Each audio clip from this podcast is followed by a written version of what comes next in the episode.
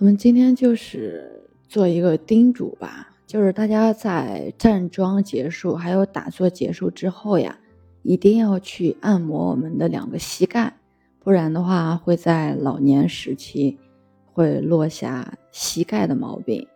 因为很多就是练太极拳的人，包括练武术的人，他们在晚年的时候，大多数都是行动不便，膝盖出了问题。有一位前辈就说他是站桩和练拳的姿势不对，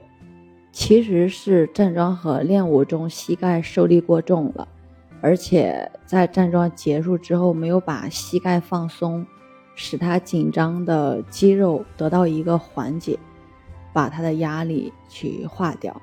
所以我们在打坐也好，站桩也好，或者是其他功法结束之后。一定要去按摩自己的膝盖。那还有晚上习惯打坐的人，打坐完呢也不要立刻去睡觉，至少你要按摩一下你的腿和脚。如果时间允许的话，去运动上几分钟，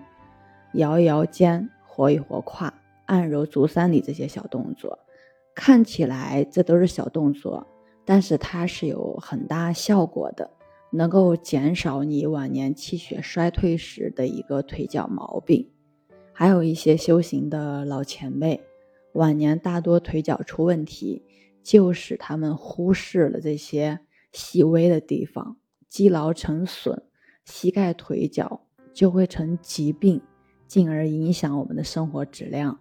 尽管你有功夫，那你功夫又能如何？在修道的人当中，大家都知道胡海牙先生，他很反对打坐。他老人家说，年轻的时候不懂打坐，贸然去打坐，结果把腿脚坐坏了。所以老先生倡导的是动修，少打坐。老人家在晚年也是因为腿脚问题而坐了轮椅，所以这个问题值得大家警醒。不是说我们打坐不好。而是要得法，方法一定要对，而且我们在功后一定要适当的去收功，适当的去运动。还有已故的太极拳大师李金武晚年坐轮椅，功夫了得，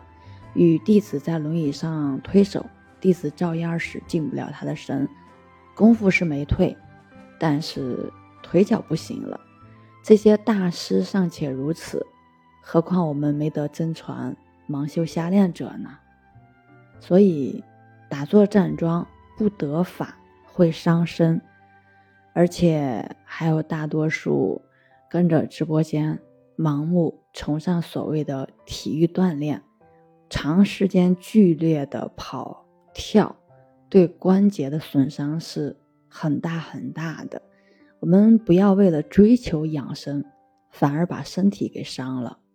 我们在运动的前后的一个拉伸，包括大家站桩之后、打坐之后的收工，很多很多的小细节一定要注意起来，一定一定要注意起来。那今天就分享到这里，我是袁一凡，一个二十岁的八零后修行人。喜欢主播的，您可以关注，可以订阅本节目。